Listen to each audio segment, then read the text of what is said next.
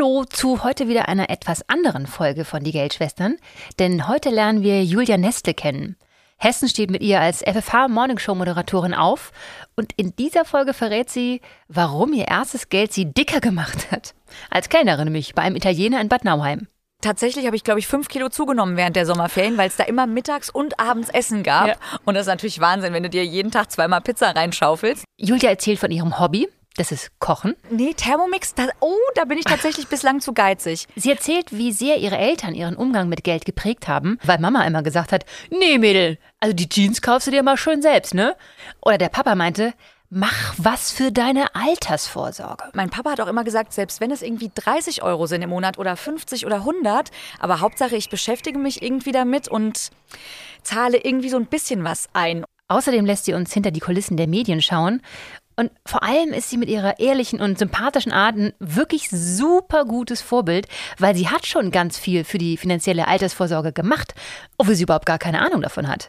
Dazu gibt es noch sehr viele Lacher und passend dazu auch eine lebendige Geräuschkulisse, weil wegen Corona mussten wir das Gespräch auf dem Balkon aufnehmen. Also da hört ihr auch immer mal einen Windstoß oder eine Sirene, aber auch wunderschöne Vogelgesänge vom ersten hessischen Frühlingstag. Also ganz viel Spaß jetzt mit Julia Nestle.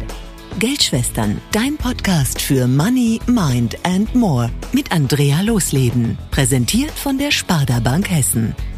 Hallo Julia, hier von meiner Terrasse, wo wir wegen Corona heute sein müssen. Ja. Aber Dankeschön. so ein schöner Wind gerade in den Haaren. es ist cool, dass du dich traust, ähm, mit mir über ein Thema zu reden, worüber eigentlich sonst keiner redet. Ja. Über Geld. Ja. Aber schlimm genug, dass man schon sagen muss, dass du dich traust, ne? Ja, also redest du mit deinen Freundinnen, deinem Freund groß über Geld? Ähm, mit meinem Freund tatsächlich schon. Mit den Freundinnen ist es irgendwie also ja, so oberflächlich, aber so, dass man mal irgendwie richtig, also ich wüsste jetzt nicht, was meine Freundinnen verdienen tatsächlich. Nee, die Frage zu, ne, die Freundin zu fragen, was verdienst du eigentlich, ja. total unmoralisch schon fast mhm. irgendwie, ne? So. Aber warum eigentlich, gell? Ich weiß es auch nicht. Ja. Ich habe es auch noch nie gefragt. Ja. Also ich habe immer, ich denke immer so, wahrscheinlich verdienen die so und so. genau. Je nachdem, was für ein Leben die halt führen, ne? Aber dass man mal fragt, ne? Mhm. Oder manchmal guckt man ja so, welchen Urlaub die gemacht haben, ne? Und denkt so, oh, das könnte sich leisten. Ja, ne? aber vielleicht hat es auch der Mann gezahlt in dem Fall dann und gar nicht die Frau. Kann sein, ja, ja. Aber wie, wie, schön, dass wir zwei das jetzt ändern. Wir, sind, wir tun so, als wären wir jetzt Freundinnen und reden einfach mal über genau. Geld. ähm, ich habe von dir in einer Selbstbeschreibung gelesen, du bist alles andere als die Klischeefrau. Du stehst zum Beispiel mehr auf Action als auf Schnulze und du wolltest Fußballreporterin werden. Ist dein Umgang mit Geld auch eher so ein bisschen untypisch?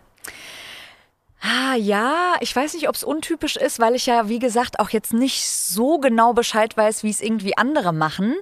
Aber ich glaube, ich bin schon so, ich gebe gerne Geld aus. Ich gebe sehr viel Geld, glaube ich, aus, verhältnismäßig so für Lebensmittel. Ich liebe irgendwie gut kochen oder auch mal essen gehen.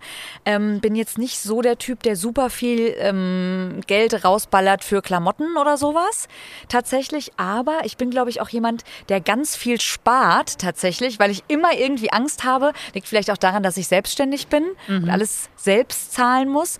Ähm, ich habe immer irgendwie Angst, dass es mal nicht reicht und deswegen horte ich alles wie so ein Eichhörnchen irgendwie. Ja. Ich hoffe nicht, äh, dass du es unter der Matratze hortest. Darüber reden wir später nochmal.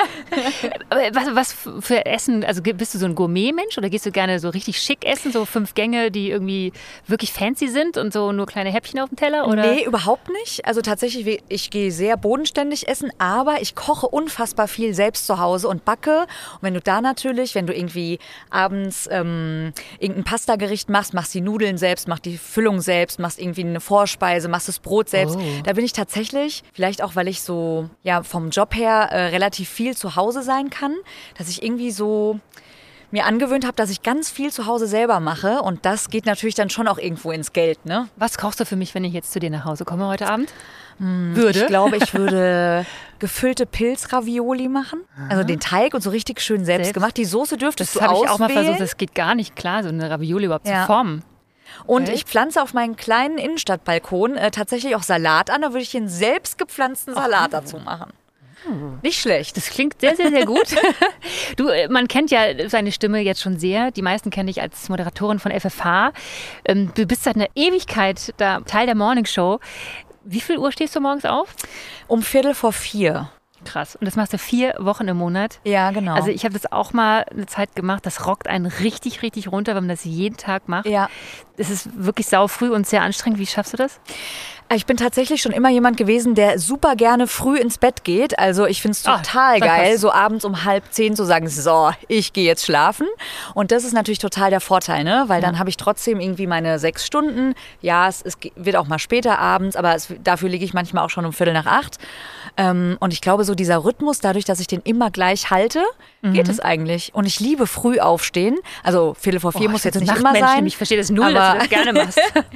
Ja, nee, tatsächlich ist es irgendwie so voll mein Ding von der Uhrzeit her. Und wie sieht denn so ein Alltag bei dir aus? Weil durch diesen Morningshow-Rhythmus ist, äh, der ist anders als der von deinen Freundinnen. Ja, also wie, ich habe wie ist es mit Privatleben so? ähm, dadurch, dass mein Freund auch zumindest so alle zwei Wochen auch Frühschicht hat, sind wir da so auf einem Level. Das Ach, ist top. ganz cool. Ja. Ähm, und ansonsten, ja, ich habe halt schon so, wenn Freundinnen sagen, oh, hast du mal Lust in der Mittagspause irgendwie auf einen Kaffee, bin ich sofort bereit. Ja, aber am ja. Abend beim Essen gehen, wenn die um 20 Uhr sich treffen, ist schwierig. Ja, da verhandle ich dann, ob wir 19 Uhr machen können. Okay. Und dann geht's. Dann geht's, okay. Dann bist du um 21 Uhr wieder zu Hause. Genau. Ähm, für alle, die jetzt nicht beim Radio arbeiten, was ist denn das Überraschendste für dich im Job?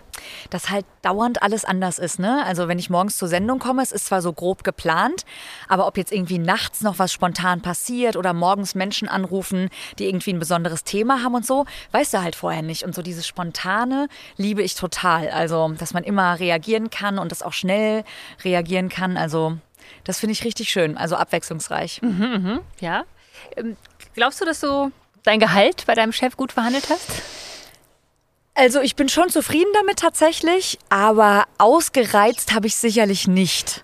Und ich muss auch zugeben, ich habe, glaube ich, und ich bin jetzt wirklich schon 15 Jahre da, also ich war auch mal eine Zeit lang festangestellt, muss ich dazu sagen, habe ich erst zweimal verhandelt. Okay. Also ich glaube, da gibt's andere, die jedes Jahr auf der Matte stehen. Das Ja. ist jetzt bei mir nicht. Einfach auch, glaube ich, weil ich dankbar bin über das, was ich da kriege und das auch ganz gut finde. Okay. Aber dadurch, dass ich ja bei anderen Jobs, die ich so als Selbstständige parallel mache, da weiß ich selber, könnte ich, glaube ich, mehr rausschlagen. Aber da denke ich halt auch irgendwie oft, oh, ich mache es ja alles gerne. Ja, und ich möchte natürlich auch, dass die nicht denken, was ist denn mit der los? Was, was stellt die denn hier für Ansprüche? Und nehmen mich dann am Ende nicht. Das ist ja so die Urangst auch von einem Freiberufler. Ich will ja eigentlich den Job haben. Am Ende gibt es immer jemanden, der es billiger macht, ne? So, man und dann denke ich oft, ach naja, komm, irgendwie so ein bisschen weniger wäre jetzt auch nicht so schlimm. Ja, Manchmal verkauft man sich unter Wert leider dadurch ja, auch, ne? ja das stimmt. Und glaubst du, dass es eher die männlichen Kollegen sind, die da öfters auf der Matte stehen und Definitiv, ja. ja.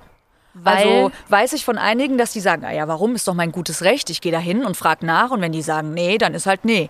So, aber ja, trotzdem auch unter Kolleginnen und auch bei Freundinnen weiß ich, dass immer so, ist ja auch ein schwieriger Moment, ne? Du musst dich vorbereiten, du denkst, ah, wer weiß, was die mich fragen und wenn die mich irgendwie in eine blöde Situation bringen, weiß ich nicht, wie ich reagieren soll und das, glaube ich, umgeht man als Frau gerne, indem man es einfach lässt und denkt, ach komm, eigentlich ist ja okay, wie es ist. aber eigentlich sollte man da auch jedes Jahr mal auf der Matte stehen, ne? Eigentlich schon, ja. Und vielleicht wäre es auch gar nicht so schlimm, wenn man es machen würde, ja. Aber man denkt halt irgendwie, ah, blöde ich bin, Situation. Ich bin total bei dir. Ich würde das auch nicht machen, aber ich kenne auch genügend Männer, die sagen, wieso denn nicht? immer. Ja, Die haben einfach, denken halt, eh, ich bin der Geilste. Und als Frau ist man meistens eher leider so, dass man denkt, ah, naja, ich denke eher an die Schwächen als an meine Stärken. Und die Männer machen das, glaube ich, Ja. Mhm. oft richtig, nämlich umgekehrt. Ich habe in Folge 6 übrigens mit Elke Wagenfall gesprochen, die ist Karrierecoach und die gibt da noch zwei, drei sehr, sehr gute Tipps, wie wir das ändern könnten. sollte ich mir mal anhören dann. Ja. Was hast du mit deinem allerersten Geld gemacht, was du verdient hast, als du jetzt äh, klein warst? Keine Ahnung, Ja. Teenager oder noch jünger, wann, ich weiß nicht, was du da gemacht hast. Oh, ich kann mich tatsächlich nicht erinnern. Also ich habe Nee? relativ früh angefangen, auch so mit 13, 14, so mit Zeitungen Ja, Blättchen austragen, genau, ja. ganz schlimm eigentlich. Und ich habe tatsächlich auch schon mit 16 angefangen, ähm, in Bad Nauheim bei einem Italiener zu kellnern in den Sommerferien. Oh. Ähm, bin ich tatsächlich, habe ich glaube ich fünf Kilo zugenommen während der Sommerferien, weil es da immer mittags und abends Essen gab. Ja. Und das ist natürlich Wahnsinn, wenn du dir jeden Tag zweimal Pizza reinschaufelst. Toll. Ähm, aber ich kann mich nicht erinnern, ob ich mir was in dem Sinne gekauft habe. Ich weiß, meine Mutter hat relativ früh gesagt, du hast genug Klamotten, wenn du eine neue Jeans willst, du verdienst immer mal ein bisschen Geld dazu, dann kaufst du dir mit deinem Geld eine neue Jeans, weil eigentlich hast du genug. Mhm. Und das war immer so das, wo ich zumindest abgewogen habe, okay, bin ich jetzt wirklich bereit, weil eigentlich habe ich ja wirklich genug Klamotten, mhm. ähm, das Geld dafür auszugeben oder spare ich das und fahre vielleicht mal irgendwie ne, mit einer Freundin ins Kino oder so, so das. Das fandst du wahrscheinlich doof damals, oder? Ja, das fand ich schon doof. Aber jetzt im Nachhinein? Im Nachhinein total gut, gut ja, ne? weil ich mhm. dadurch natürlich auch eine ganz also relativ früh eine ganz gute Beziehung dazu hatte, ne? Und immer gesehen habe, okay, die Jeans ist ziemlich teuer, so viel Geld habe ich ja dann wieder nicht, also ja. spare ich es irgendwie lieber. Ich glaube eh, dass man als Kind schon geprägt wird, wie man mit Geld später mal umgeht, mhm. ne? Weil die mhm. Eltern es einem vorgelebt haben oder äh, ja. einem nur gewisses Geld zur Verfügung gestellt haben. Ne? Ja, das war bei mir tatsächlich, äh, tatsächlich relativ krass, glaube ich, weil mein Vater super konservativ, was ja im Nachhinein bin ich so dankbar drüber, aber damals dachte ich immer so, oh Vater, was ist denn mit dir? Wieso? Aber der hat immer super konservativ, äh, wir müssen sparen, wir müssen das Geld anlegen, du brauchst irgendwann mal Altersvorsorge und das, was du vielleicht von deinem Job kriegst, wird vielleicht nicht reichen, also müssen wir was zusätzlich machen, spar dein Geld, leg, wenn du was verdienst, immer die Hälfte auf ein Sparbuch und so weiter. Ähm, das hat mich, glaube ich, so geprägt, dass ich bis heute immer daran denke und denke, ah, wenn mein Gehalt kommt, leg die Hälfte auf ein Sparkonto oder, oder irgendwo anders ja. hin. Ähm, und ich glaube schon, dass das damals, dadurch, dass meine Eltern ähm, schon sehr früh auch für sich selber immer sehr viel, was so Altersvorsorge und Zusatzversicherungen und Kram irgendwie. Ich habe eine Freundin, die immer zu mir sagt, sag mal, was hast du eigentlich an Zusatzrente, Zusatzberufsunfähigkeitsversicherungen ähm, und den ganzen Kram? Was machst du da eigentlich alles? Und ich denke immer, ja, aber der Papa, der Papa ja. hat gesagt, es ist wichtig. Voll guter so. Papa, ey. Ja, und also. heute, glaube ich, bin ich tatsächlich dankbar, dass ich da auch schon, als ich Abi gemacht habe, habe ich angefangen. Es waren damals, glaube ich, 15 Euro, ja. Aber es waren immerhin für mich 15 Euro, die ich jeden Monat in so einen privaten Rentenvertrag eingespart ja, habe. Genau, ja? so muss man das machen. Ja. Das würde jetzt unsere Bankberaterin Sonja nicht sofort sagen, Mensch, das hast du richtig gut ja. gemacht. Ja, also wir wollen in diesem Podcast ja wirklich allen den Push geben, fürs Alter mhm. vorzusorgen, weil uns Frauen fehlt später einfach ganz schön viel. Und du bist ein super Beispiel, weil du alles schon gemacht hast. Das ist wirklich mega gut dass wir später mal wenig Geld haben werden, ja. liegt daran, dass wir im Durchschnitt auch weniger verdienen als ein Mann, äh, oft in Teilzeit gehen wegen ähm, Kindererziehung. Deswegen haben wir später mal weniger Rente und halt auch weniger auf der hohen Kante. Und das Problem ist auch noch, wir leben ja länger als so ein Mann. und Tja. uns fehlen später in der Rente tatsächlich 163.000 Euro im Durchschnitt, um den jetzigen Lebensstandard zu halten. Aber wie krass ist das, oder? Ja, also als ich das in Folge 1 gehört habe, ich musste wirklich schlucken, weil ich dachte, das kann doch nicht wahr sein, weil mm. wo soll ich denn das hernehmen? Wer hat denn das bitte? Was hast du alles gemacht, als dein Vater gesagt hat, hey, Mädel, leg mal was zur Seite.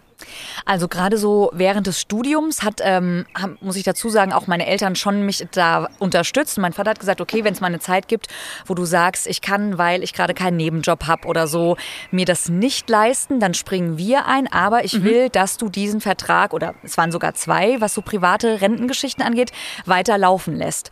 Und das ist jetzt, also seit ich 18 bin, ja, auch wenn man es mir nicht ansieht, schon Moment, Natürlich schon Moment her.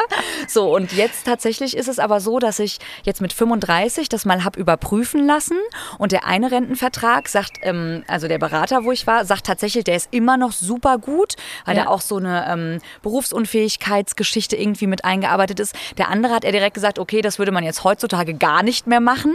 Da gucken wir jetzt, ob wir das einfach auflösen und irgendwie dann anderweitig anlegen. Aber ich glaube, alleine sich damit besch zu beschäftigen, ist so wichtig yeah. und ich ich merke selber an mir, obwohl ich ja jetzt schon viel mache, dass ich das immer so wegschiebe und denke, ah, kümmere ich mich vielleicht nächste Woche drum.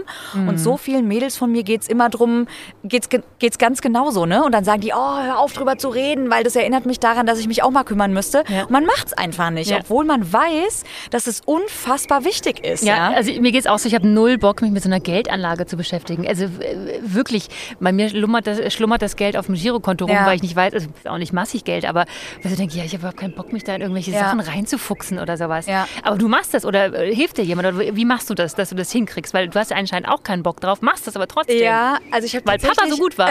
ja, genau. Ich habe aber tatsächlich die lustige Geschichte, dass vor jetzt mittlerweile, ich glaube 13 Jahren, war ich mal bei der Bank, also bei meiner damaligen, bin ich jetzt mittlerweile auch nicht mehr, aber ähm, damals und hatte so ein ganz normales Beratergespräch und da war ein, ohne ihm zu nahe zu treten, relativ alter, also aus meiner Sicht zumindest alter Mann. Und er hat mir so, so blöd das Gefühl gegeben, dass ich keine Ahnung habe, womit er ja auch recht hatte. Mhm. Aber das war irgendwie für mich so ein Ding, dass ich so dachte, okay, das brauche ich mir irgendwie nicht antun. Bin ich nie wieder hingegangen. Ja. Und jetzt rief mich die Bank neulich an und hat gesagt, hier, ähm, du wohnst doch noch da und da. Ich so, äh, nee, da wohne ich seit zwölf Jahren nicht mehr. Wo man einfach gemerkt hat, ich war einfach so lange nicht mehr da, weil ich, also ich habe auch zwei Konten, muss ich dazu sagen, weil ich einfach das da gelassen habe und gedacht habe, oh, ich will mich da irgendwie, Nicht das war so ein einfach. Blödes Gefühl, ja. Ja. Und dann dachte ich so, ich muss mir doch nicht irgendwie das Gefühl geben lassen, ich habe keine Ahnung, der will Ja. mir irgendwas andrehen, was ich vielleicht gar nicht will. Ähm, aber tatsächlich habe ich äh, einen Bekannter von mir, der da auch Berater ist, der hat gesagt, pass mal auf, wenn du magst, kann ich mir das mal angucken und dann einfach äh, mal schauen, was hast du für bestehende Vorsorgegeschichten, in welchem Bereich fehlst. Ich hatte zum Beispiel gar keine Haftpflichtversicherung. Also, wenn jetzt Oh, manche das sagen, sollte man dringend egal, haben, habe ich auch nicht. erzählt, ja. Aber weißt du, das sind so Sachen. Oder ich hatte eine Handyrechnung von monatlich 110 Euro.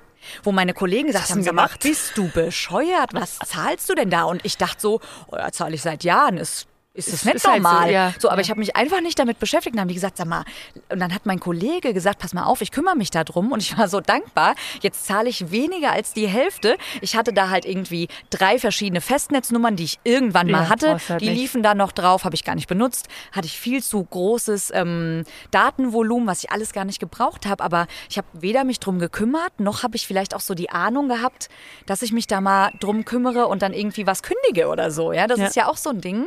Und habe da jeden Monat Geld rausgeballert, wo andere gesagt haben, sag mal, bist du bescheuert?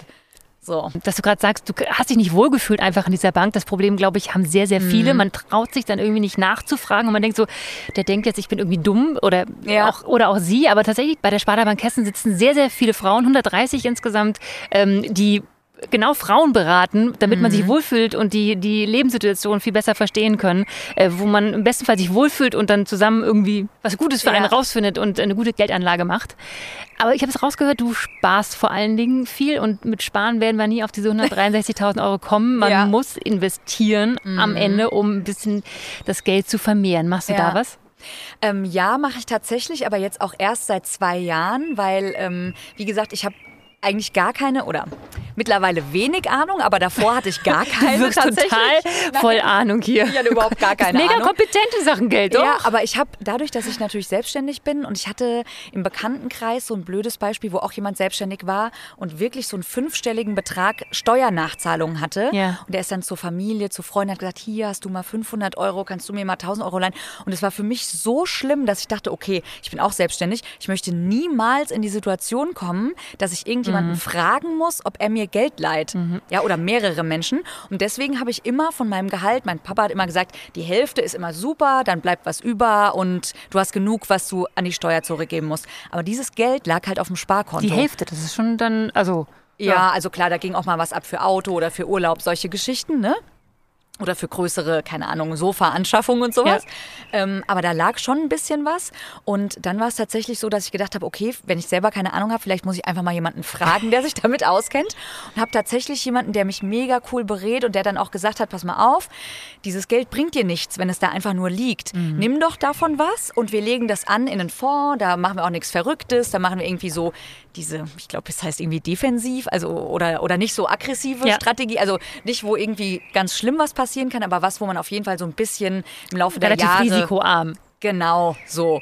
Und dann war das aber für mich so, ich dachte dann, oh Gott, aber da liegt ja das Geld und ich kann immer auf dem Konto gucken, wie viel es ist und dann soll ich davon was wegnehmen, dann sehe ich es ja nicht Ja. mehr. Und für mich war das so abstrakt, dass irgendwas irgendwo angelegt wird, was ich gar nicht so im Blick habe, ja. Und hat er aber auch gesagt, das ist ja Quatsch. Du hast einen Zugang, du kannst jederzeit gucken, was macht mein Geld in diesem Fonds, Ja. wie viel ist es geworden, wie wenig vielleicht durch Corona und so.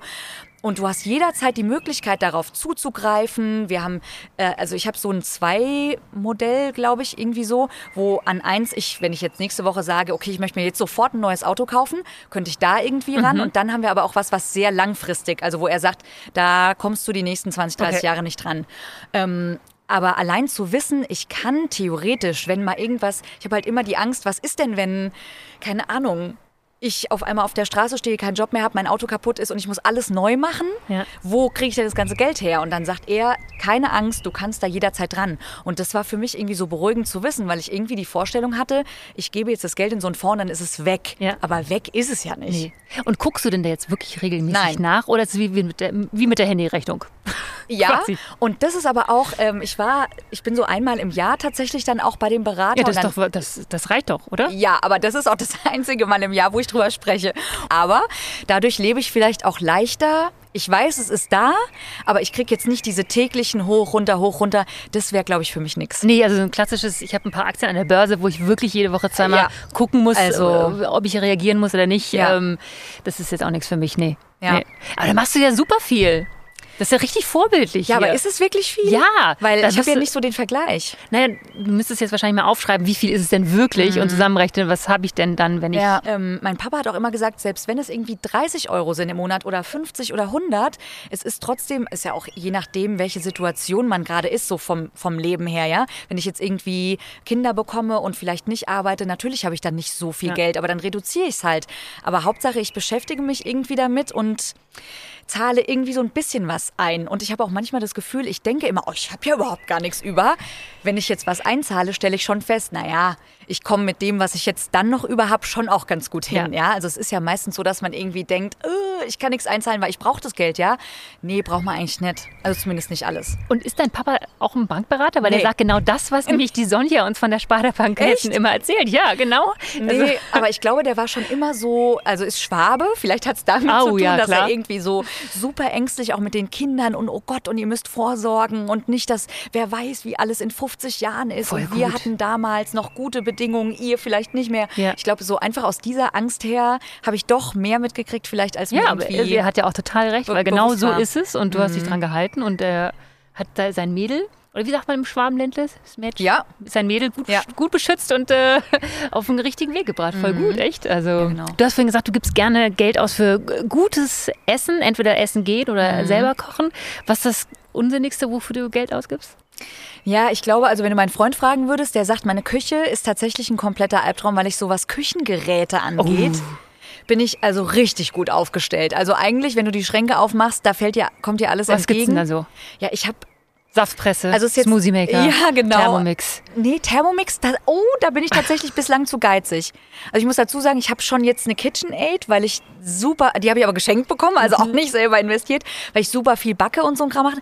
Bei Thermomix denke ich immer so, oh, ich habe alles andere an Pürierstab, Rührer, alles andere an Mixerkram. Also eigentlich kann ich es ja auch selber machen. Ja. Und eigentlich ist ja das Geile am Kochen, dass man einfach sich mal ein, zwei Stunden in die Küche stellt und so jeden Schritt irgendwie selber macht. Und deswegen denke ich so, vielleicht wenn ich mal Kinder habe und dann auch drauf komme, dass Babybrei und sowas total geil ist im Thermomix, vielleicht dann. Aber bislang bin ich noch nicht so drauf Das ist gekommen. der Grund, warum ich das Ding habe. Ich mache niemals Babybrei damit. Ja. Das ist mir viel zu anstrengend. Ja, aber tatsächlich ist so Küchengeräte und irgendwelche Backformen. Ich habe in jeder Größe und mein Freund sagt immer, warum? Die ist doch gleich groß. Sage ich, nein, die ist zwei Zentimeter kleiner als die andere Runde. So Sachen halt, ne? Aber das ist jetzt, glaube ich, nicht so eine große Anschaffung, aber die Summe macht's halt leider auch manchmal, ja. Wie groß sind die Küche so? Oh, die ist nicht besonders groß, ist eher so ein Schlauch, wo noch nicht mal ein Tisch zum Essen drin reinpasst. Aber es gibt genug Schränke und irgendwelche Abstelltische und da steht halt alles voll tatsächlich. Also backen kannst du auch gut. Ja, backen tue ich ganz gerne, ja. Manche Dinge sind dir einfach zu teuer. Das heißt auch, du gibst gar nicht so gerne Geld aus, weil da die Schwäbin doch in dir rumschlummert, oder? Ja, also tatsächlich könnte ich dir jetzt nicht sagen, was ich so für große Anschaffungen in dem Sinne gemacht habe bisher in meinem Leben, weil ich immer so denke, ah nee, komm, also nicht, dass ich jetzt alles irgendwie nur billig kaufe, das auf gar keinen Fall, sondern dann eher lieber gar nicht. Aber ich hätte jetzt nichts, wo ich so sage, ah, das war eigentlich viel zu teuer. Ich kaufe auch keine teuren Handtaschen, keine teuren Schuhe, also irgendwie, keine Ahnung, denke ich so, ach nee, ich behalte das Geld lieber. Aber liegt es daran, dass du Schwäbin bist, dass du das, oder dass du halt Freiberuflerin bist? Wäre es vielleicht anders, wenn du festangestellt wärst? Oder Ja, ist es einfach Typsache? Ich meine, alles möglich, ne? Ich glaube, das ist tatsächlich Typsache. Also ich bin ja ein Frankfurter Mädchen. Ja, nur mein Papa ist Schwabe, aber ich bin tatsächlich hier geboren, aufgewachsen und so weiter. Aber du Also, hast ja sehr viel von deinem Papa äh, mitbekommen. Das ist es wahrscheinlich. Also wahrscheinlich bin ich einfach so diese Angst. Ich weiß nicht, in meinem Job habe ich den morgen noch. Also natürlich muss man davon ausgehen, dass das alles gut läuft, aber theoretisch kann so viel passieren, wenn du irgendwie selbstständig bist. Und dann diese Angst, was ist, wenn ich dann da stehe und verdiene auf einmal nichts mehr. Ich glaube, das ist irgendwie so in mir drin, dass ich immer denke, ah, ich will lieber irgendwie so viel es geht behalten. Du bist auf jeden Fall fürs Worst Case gut vorbereitet. Ja. Das wird nicht eintreffen, sondern du wirst das Geld hoffentlich erst in der Rente brauchen. Ja. Du bist ein so gutes Vorbild in äh, Sachen Geldanlage und äh, Rentenvorsorge. Äh, Wahnsinn. Also genauso wie du müssen wir das alle machen. Ja, obwohl ich tatsächlich ja nicht so viel Ahnung davon habe, ne? Aber ich glaube, sich einfach ein bisschen zu trauen und sich einzugestehen, es ist wichtig und es ist verdammt nochmal wichtig. Und dann kümmere ich mich jetzt auch heute drum oder morgen, aber nicht erst in zwei Monaten. Das ist vielleicht so das, ne, dass man ja, sich einfach drum kümmern muss und dann vielleicht auch feststellt, so schwer und so komplex ist es jetzt gar nicht, wie man vielleicht dachte. Das war eine sehr gute Motivationsrede. Vielen, vielen Dank. Dankeschön. Und wie einfach das geht, das haben wir jetzt an dir gesehen, weil du hattest auch überhaupt keine Lust, dich damit zu beschäftigen, machst es aber trotzdem. Und alle Tipps und wie ihr das genau angeht, das hört ihr in den anderen Folgen von dem Podcast hier. Da haben wir super Tipps für euch und ihr kriegt das ganz sicher genauso gut hin wie du. Genau. Das war Geldschwestern. Dein Podcast für Money, Mind and More mit Andrea Losleben. Präsentiert von der Sparda Bank Hessen. Meine Bank macht Freude.